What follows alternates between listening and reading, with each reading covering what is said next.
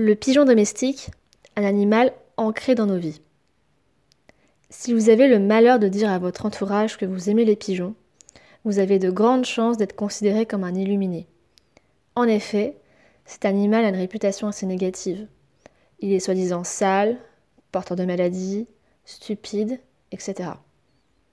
Patrick Deville a même écrit dans son ouvrage Peste et choléra que le pigeon est un peu le rat du ciel auquel on aurait greffé des ailes avant de le peindre en gris. Peu de chances que cela soit un compliment. Animal bien souvent mal aimé, le pigeon fait pourtant partie de nos vies depuis des milliers d'années. Mais qui est-il au juste? Retour à la vie sauvage. En France, il existe trois espèces de pigeons. Le ramier, principalement présent dans les campagnes, imposant par sa taille et reconnaissable à son collier blanc sur l'arrière de sa nuque. Le colombin, de petite taille avec un regard sombre, et le bisé.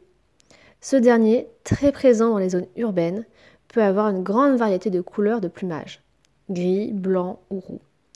Actuellement, à l'exception de la Corse, il n'en existe plus à l'état sauvage dans notre pays.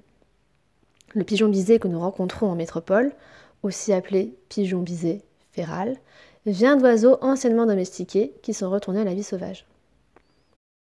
Le saviez-vous?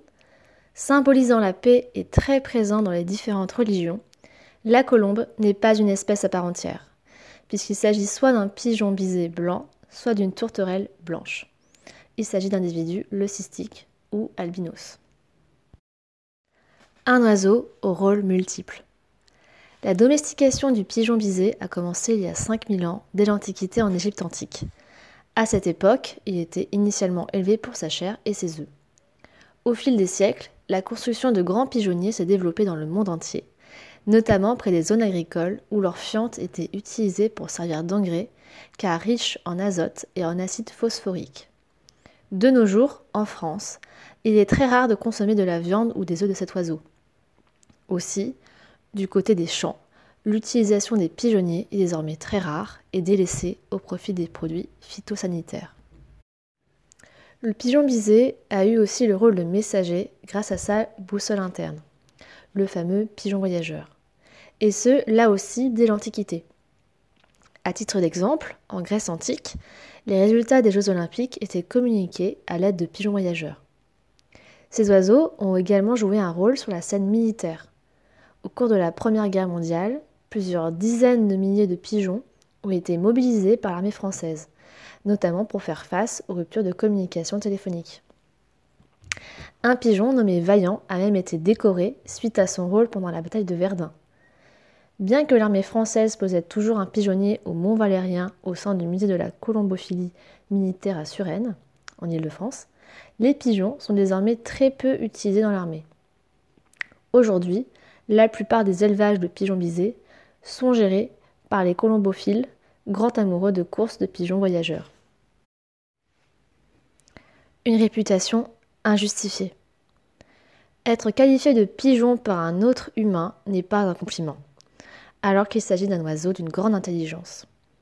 Une étude allemande de 2017 indique que les pigeons ont une densité neuronale six fois plus importante que les humains et peuvent ainsi passer d'une tâche à une autre plus rapidement que nous.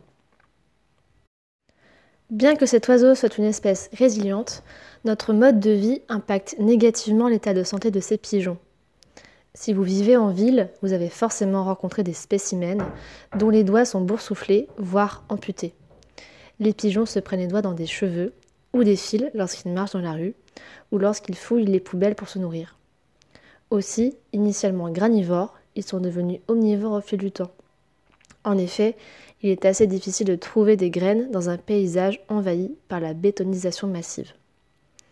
Aussi, le surnombre de pigeons dans certains endroits, provoqué par le nourrissage de ces oiseaux par les humains, peut engendrer la propagation de maladies et de parasites au sein de leur population. Si vous rencontrez un pigeon mal en point, n'hésitez pas à contacter le centre de soins pour faune sauvage le plus proche de chez vous.